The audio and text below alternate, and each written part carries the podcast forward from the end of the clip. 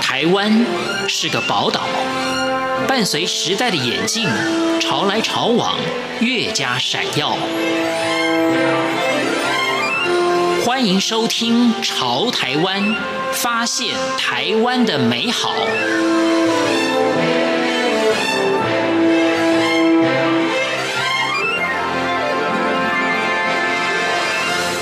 各位亲爱的听众朋友，您好，我是李正淳。在台北万华这个地方，有一间非常著名的庙宇，叫龙山寺，它是很多外来的朋友们一定要去造访的宗教旅游胜地。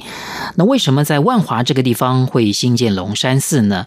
万华的旧名叫蒙甲。蒙甲在早年呢，环境非常险恶，瘟疫频传，所以来自中国大陆泉州的移民就把福建泉州府当地的龙山寺观世音菩萨分香来台湾，而且在一七三八年，也就是清朝乾隆三年，合资兴建龙山寺。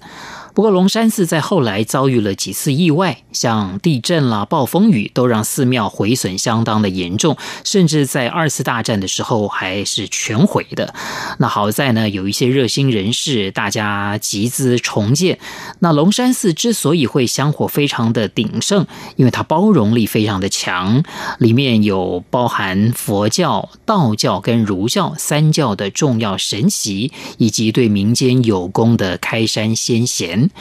谈到这里，大家一定非常的好奇，为什么今天节目一开始要谈这么多的龙山寺的历史典故呢？这主要是因为我们今天访问的这位来宾许玉荣，他是一位插画家，绘本就是以龙山寺作为主题。不过他在创作的时候呢，有非常多的巧思，而且他对于老建筑、老寺庙有特别的钟爱。今天节目当中，就请他来跟我们分享一些创作的理念，以及他在绘画这条路上他的执着、他面临的挑战，以及他的心得。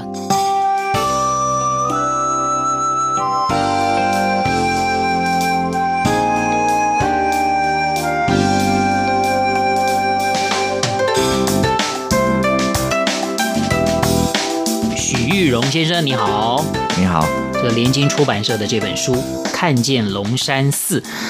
是以这个龙山寺作为主题。你为什么会偏偏挑到龙山寺呢？好好，这个问题其实真真就每个人都会问我，好对，然后之后呢，其实我自己的想法是缘分，可是那个那个主编说，其实不是缘分，是因为他看到了我画一张龙山寺大张的全景图，呃就是说你曾经画过龙山寺，对，那那对个那个图是在哪里出现的？那个是我我自己就是很喜欢， 自己很喜你欢画好玩的而已。画啊好玩，然后之前有办画展，哦，曾经有展出过。有展出过，嗯对。呃，他的说法是他很惊艳，我会画的那么精细，对的。然后他觉得我可能可以从这方面着手，对啊，就觉得说，哎，那你既然那么会画龙山寺，对对对干脆就以龙山寺作为主题。来画一个绘本，可是画一张画跟画一本书，哎，这个又不太一样了。嗯非常非常不一样。对，对，就是画那个呃，看到那一张大图之后，其实你就会发现，其实画画画的技法，就是那个技法，其实它不是重点，重点是你要传达的内容是什么。对，所以我花了很多很多时间在想说，我到底要给读者什么东西？就是一般人想到绘本，嗯，就会想到是不是给小孩子看的。是是，你当时是有这样的一个呃出发点吗？就是你要画一个，就是小孩子也看得懂的。我没有这样的设定。其实我觉得，对那时候，其实我只是很单纯的觉得我要给读者什么，所以我这本书其实没有单单设定给小朋友。然后我自己对于绘本的定义啊，就是其实接触这几年下来，我觉得如果就是小孩子可以接受的东西，其实超乎我们想象。或者说，其实小孩子可以接受的东西，大人也可以接受，对啊，对的，对， 是不是？就就是当我们去定义一件事情的时候，其实我们就是把它窄化，好像专门为了小孩子，或者说小孩子只能接受这样的是是啊，是，其实不只是这样。对。尤其是我想要传达的是，呃，龙山寺就建筑的美的这个部分的话，美的部分的话，其实是需要去感受的。然后，其实你要相信小孩子感受的能力，其实比大人强很多。其实，在我看你这个绘本呢，就是有一个很特别的设计。嗯，有时候看很多绘本，大部分都是色彩啊，还蛮鲜艳的。没错没错。而你这个书哦，这一开始不知道，翻了里面我发现哇，大部分都是黑白，少少部分才有这个彩色的。其实我本来就很喜欢画黑白线条， 那还还是我回到原来 第一第一张画，当时你画的那么大张的那个龙山寺的时候，是是是也是黑白的吗？黑白的，但是它有加一些水墨，不知道为比什么较。喜欢这样子。对于庙宇的那那种建筑的主题啊，我很喜欢用黑色跟白色这样子来呈现。是不是你觉得就是比较有历史的这种建筑，用黑白来呈现，特别有味道？啊还是说你的你的插画都是黑白为主？没有，就只有建物， 这就就只有建物。我那时候画到处画速写啊，还有做一些比较完整的画展的作品啊，很多都黑白 的。很多都黑白的。对，建物、哦，建物当然你都是黑白，但除了建物以外，你也画很多彩色的。啊，对啊，对哦，就是你可能觉得建物特别适合用黑白来表现。对，可是也会慢慢改变啦，因为我觉得我还是想喜欢多尝试一些。用设计感的东西来画建物，或者是用很厚重的压克力来画建物，或者是像鹿港龙山寺，我不知道主设计有我知道，我去过。然后像那个地方，我就会觉得我想要呈现它那个质朴木头的质感，那我就会在想要在纸张上做变化。主要还是就是我对于那个那个建物给我的感觉之后，我要怎么去呈现它？啊对是，刚刚你还没有谈到，就是说为什么在黑白里面你。偏偏要有那种彩色，那么一点点的彩色哦啊，那真是这是你的巧思了。 我真的绞尽脑汁，因为我设定为无字绘本之后，我就赶快去翻很多国外的有名的无字绘本，因为其实创作者很怕被人家跟人家一样，是对，啊所以我就想，那我到底要怎么样带领读者来看这本书？然后最后我就决定，我想要用目光，就是我们眼睛看过去的目光来传达。来说一个故事，对，嗯，然后就每一页上色的部分呢，那一个人或者是那个事物呢，他看过去的样子就会呈现在下一页，和下一页里面的人看过去的样子就又呈现在下一页，就像是一页一页的看完，然后看到最后呢，我就有一个结局嘛，结局就是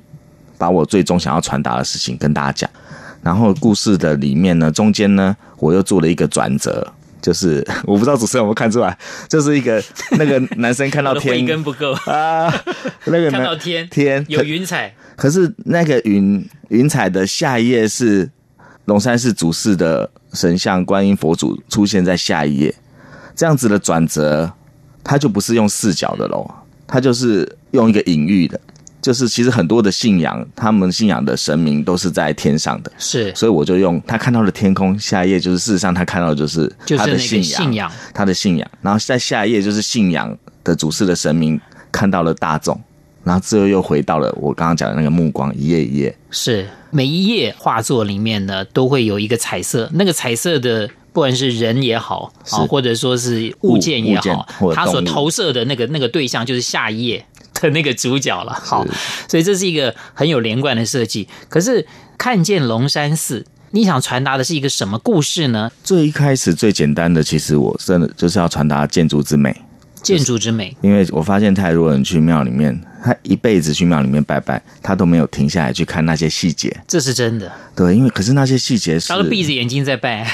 就很很想要把话讲完这样子。 是是是，对，但是其实那些细节、那些工艺，不管是石雕或者是木刻，对我来讲是最很吸引我的、最迷人的了。最迷人的。对我常会在那些前面停很久这样子。然后一开始是这样，然后之后我在设定内容的时候，其实我就觉得。我其实我忘记哪一天了，那就有一天我就坐在旁边看，其实大家去庙里面都在求什么？是对，其实就是身体健康啊、事业啊，或者是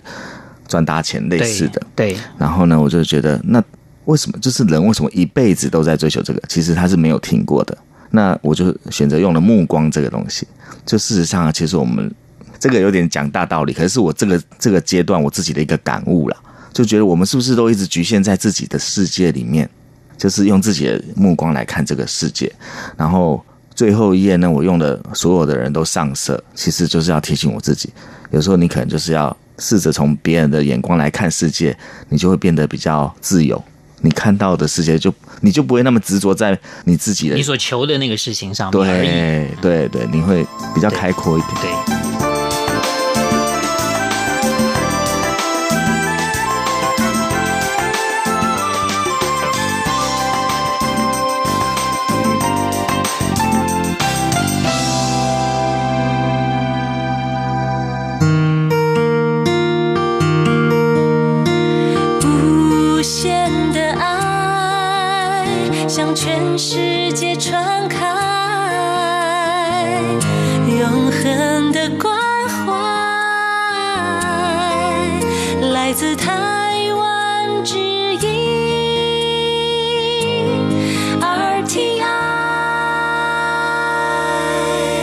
今天节目当中跟大家访问到的是徐玉荣啊、这位插画家。对，但是我其实我心里最希望人家叫我是就是喜欢画画的人，我想成为一个画家是你小时候就有的梦想了，以前不知道，以前不知道不知道这个东西是可以，他以后哦可要以干嘛谋？生， 对，像像我选土木工程师，很明确的知道他以后就是要盖房子。对大家可能会觉得那个好像比较能够当一份职业，对比比较稳实定际的职业。对，啊，画画这个如果不是大画家，恐怕对这个维生就比较辛苦一点。对，没有什么概念。对，是你在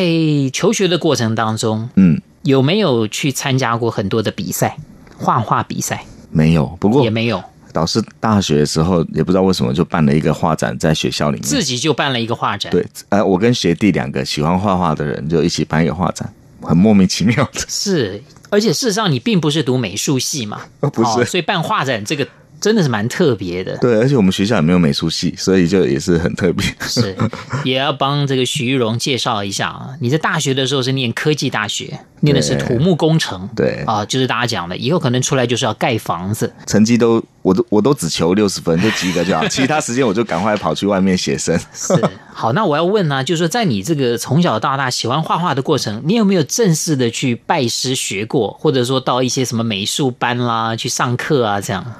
印象中有两次，但是都不是长期的。你有没有一些参考的对象？比方说，你对最欣赏谁啦，嗯或者欣赏什么样风格的画啦？是呃没有刻意，可是我觉得有，尤其是其实我那时候我发现到画画可以当职业的时候，是那时候退伍的时候，那个吉米啊，吉米，吉米他那时候刚红就红起来就。那时候就很单纯的就觉得，哎、那我是不是可以很努力画的话，是不是可以变成有像一他这天样像？吉米一样，对，就可以，他可以当个工作这样子。他，我觉得他的出现其实对我来讲影响真的蛮大的。之后，因为呃，其其实中间有一个过程，是我去了一家就是吉米的出版社，然后那个主编就给我建议说，如果你要画绘本的话呢，你要会分镜，然后你呢就要看吉米的分镜，他画的很赞。我就去买了他两本书，然后把那些书都拆开来，然后一张一张的贴在我的墙壁上，然后我才可以看清楚他的分镜啊，他的绘本节奏是怎么样。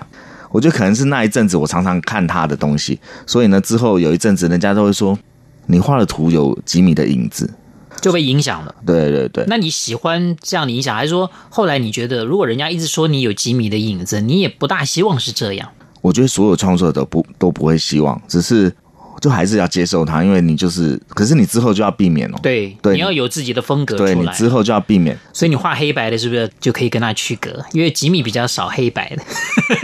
吉米的 颜色感觉也是蛮鲜艳的。是是，可是你之后投入之后，你就会发现插画的世界其实很很大，你还是可以走出自己的一条路。是，然后我真的到最后觉得，像我这次去意大利波隆纳，我发现技法就是画画的东西，其实你是可以第一时间吸引人，就是你的那种画面色彩。可是最重要的是那个核心，故事的核心，那个才是这个绘本的价值的所在。那今天再次谢谢徐玉荣接受我们的访问，谢谢。谢谢。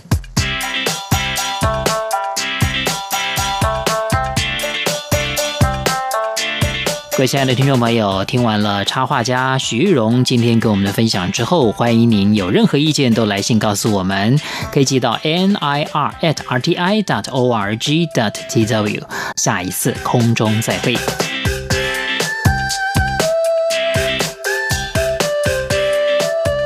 我还是很很需要外在的鼓励，有时候比较简单，有时候可能得到一个报纸专栏的机会，啊，或者是编辑给你一个鼓励的话，甚至有可能得奖的那一种。如果都没有这些的话，我自己的方法就是我刚刚讲的走路，无止境的走路，就是，然后在那个过程中，我就觉得我好像可以处理掉一些事情，自己心情上的事情。有时候会跟自己讲话，就说徐勇，你要再加油一点，